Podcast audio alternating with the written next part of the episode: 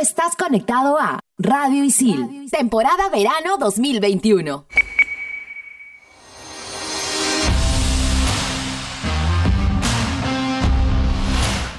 Estamos de vuelta. Somos en todas las canchas.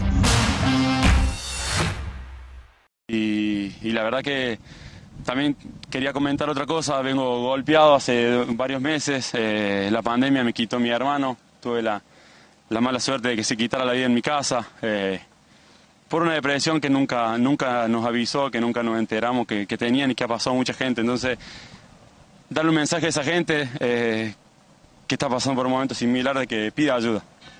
De que pida ayuda porque hay gente que seguramente eh, va a querer ayudarlo y va, a tener la necesidad de, ayudar a esa persona a salir adelante porque no se dan ni idea de la tristeza que se siente de un llamado para otro que, que un hermano se quitó la vida en tu propia casa. Entonces, el dolor de mis padres, ayer fue el cumpleaños de mi madre, eh, de mi familia, pasar el Día de la Madre, se ha vuelto muy triste en mi casa y yo obviamente estoy ahí para ayudarlo y para apoyarlo.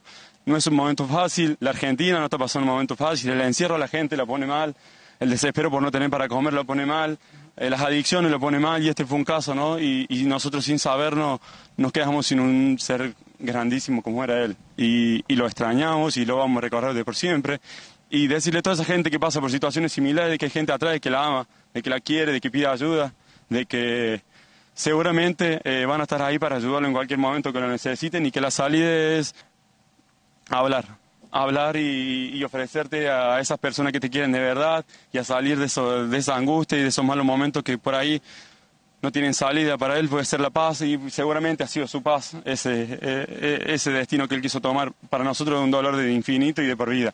Entonces, estos golpes, se muere tu ídolo, pasa esto familiarmente, eh, mi familia eh, que la amo, trato de sacarla adelante, mis viejos, que lamentablemente es una tortura el día a día, ¿no? Entonces, ayudarlo y decirle a la gente de que pida ayuda y que seguramente que hay mucha, mucha, pero mucha gente que está predispuesta a ayudarle y a sacarla adelante para que todos podamos pasar este momento y que nadie pueda sufrir una cosa de esta.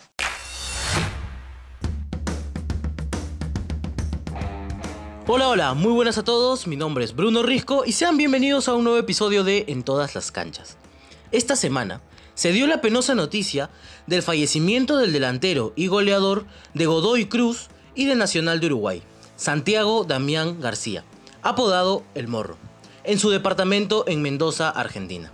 También se sabe que estaba llevando un tratamiento psiquiátrico. Es por eso que el día de hoy hablaremos acerca de la salud mental en el deporte. Pero antes, escuchemos el informe sobre Santiago García que nos ha preparado José Antonio Quiñones.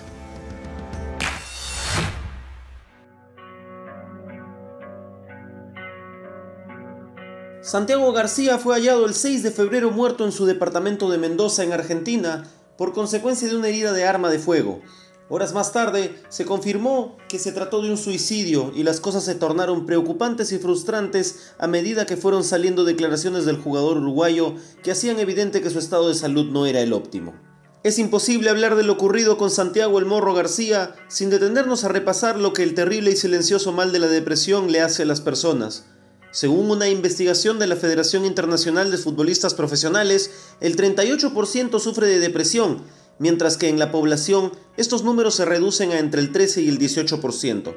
Esto quiere decir que en el fútbol hay el doble de personas diagnosticadas con este mal que en las personas fuera de esta actividad. Debemos recalcar que estos porcentajes solo se refieren a personas que han recibido algún tipo de tratamiento y que han sido diagnosticadas por lo que se estima que el número real de personas que sufren de depresión podría ser bastante más alto.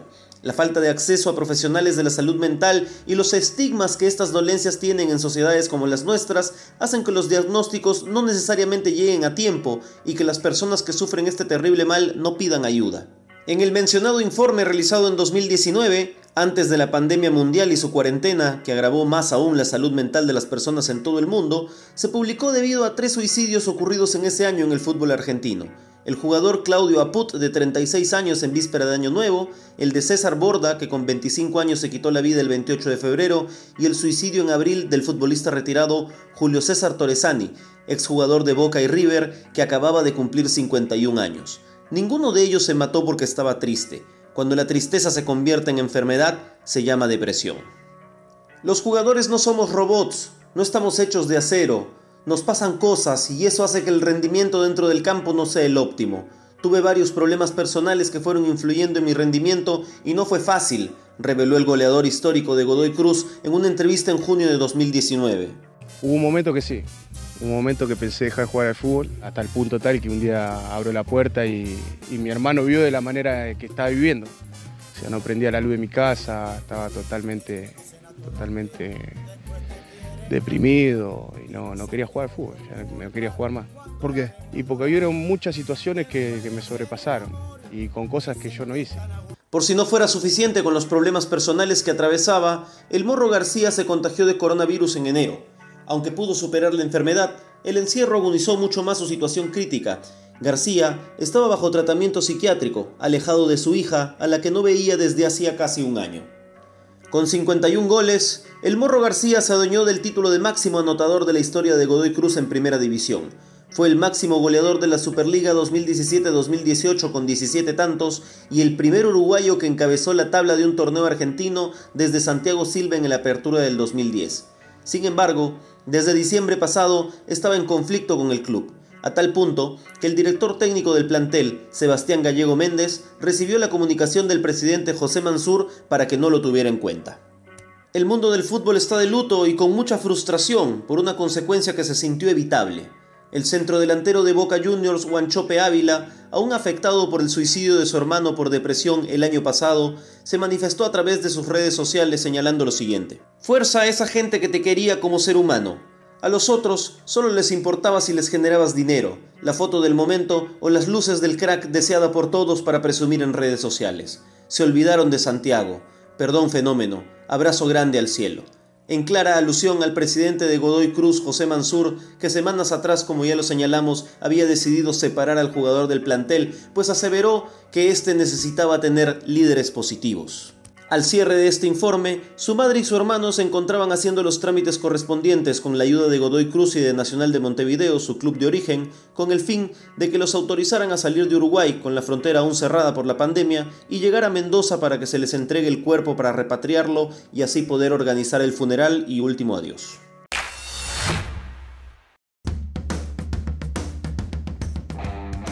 Como escuchábamos en el informe, hay varios términos como la depresión o la ansiedad, por mencionar algunos, que se involucran en la salud mental de los deportistas. Y para que nos explique mejor el significado de algunos de ellos, me acompaña Yanina. ¿Qué tal? ¿Cómo estás? Hola Bruno, un gusto saludarte nuevamente. Esta última semana, como lo escuchamos en el informe de José, recibimos una triste noticia que enlutó al mundo deportivo, especialmente al fútbol por el fallecimiento de Santiago El Morro García.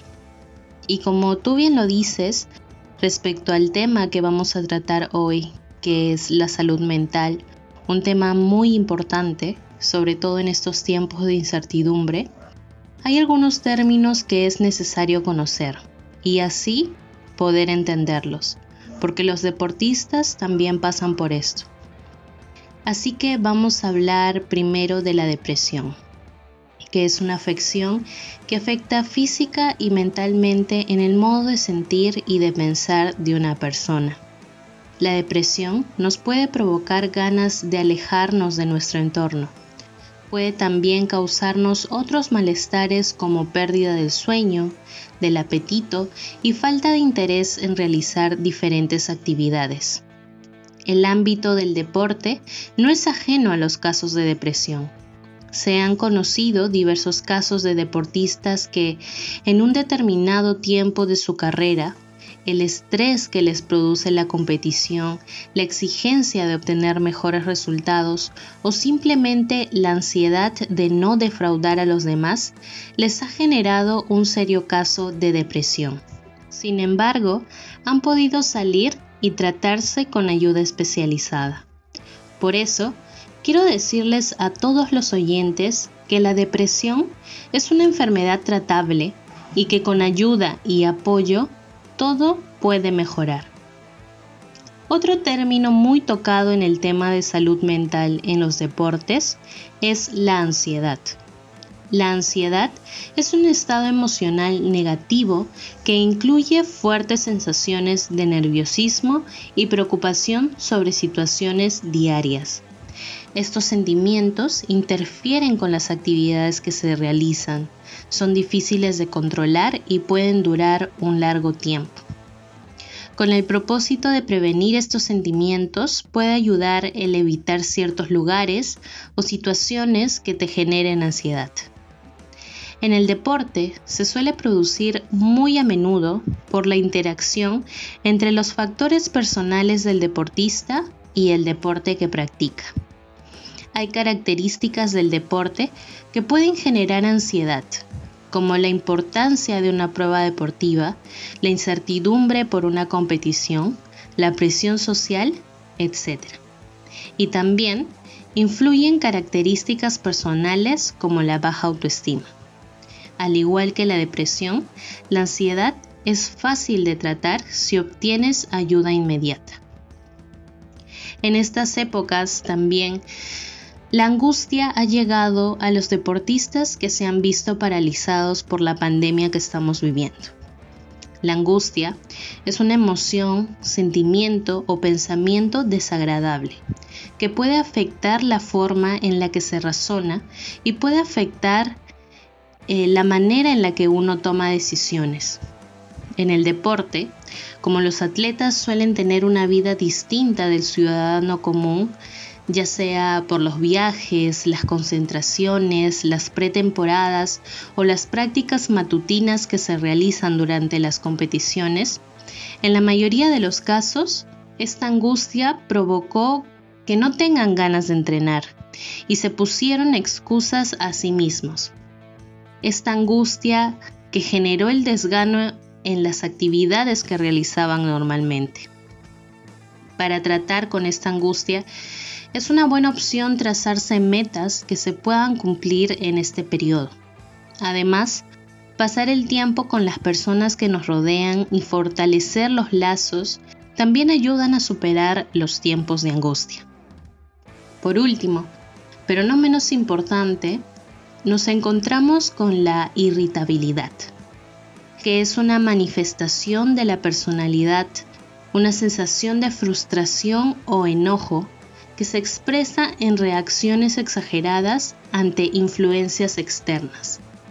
También puede que se sienta uno más cansado de lo normal y tenga problemas para concentrarse, la irritabilidad.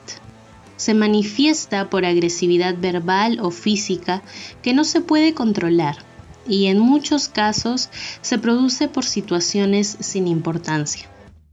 En el deporte, la constante exposición a situaciones de estrés conlleva a aumentar los comportamientos agresivos, es decir, la irritabilidad, así como la toma de decisiones erróneas.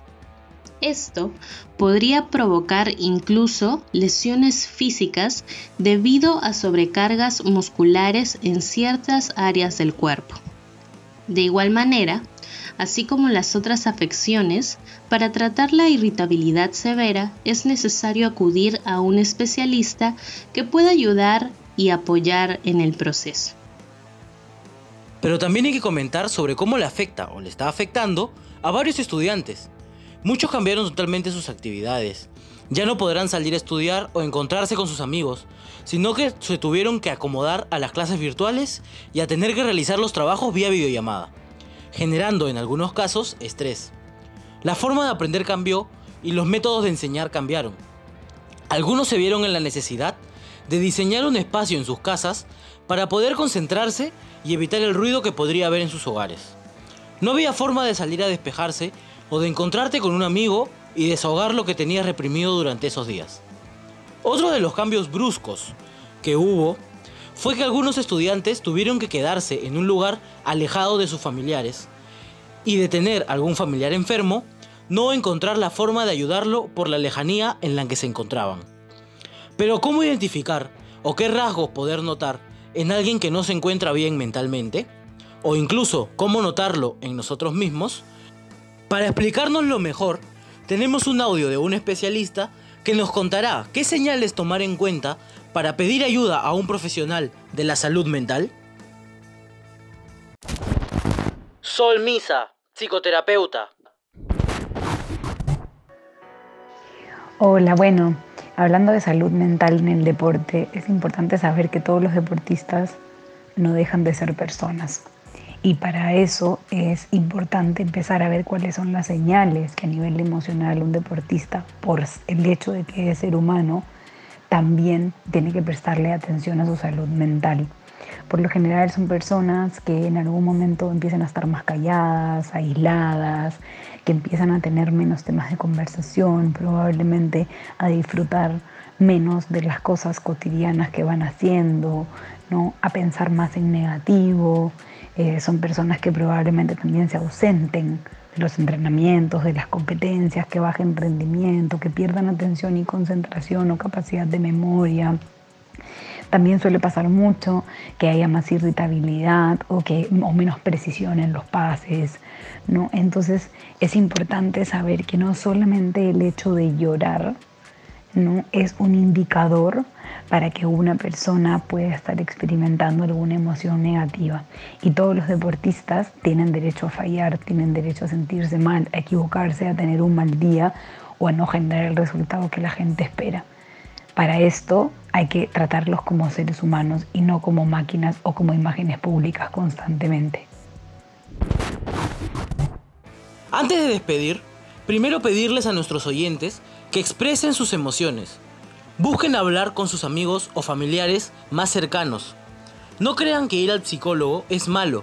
No tengan miedo de buscar ayuda profesional si es necesario. Ellos están para ayudarnos, para que puedas contarles todos tus problemas e inquietudes sin temor a ser reprochado o cuestionado, sino que te escucharán y juntos encontrarán la forma de salir adelante y de sobresalir de sus dificultades. Ahora sí, esto ha sido todo por hoy. No se olviden de seguirnos y escucharnos en Spotify como Radio Isil guion en todas las canchas. Hasta el próximo episodio. Chao, chao.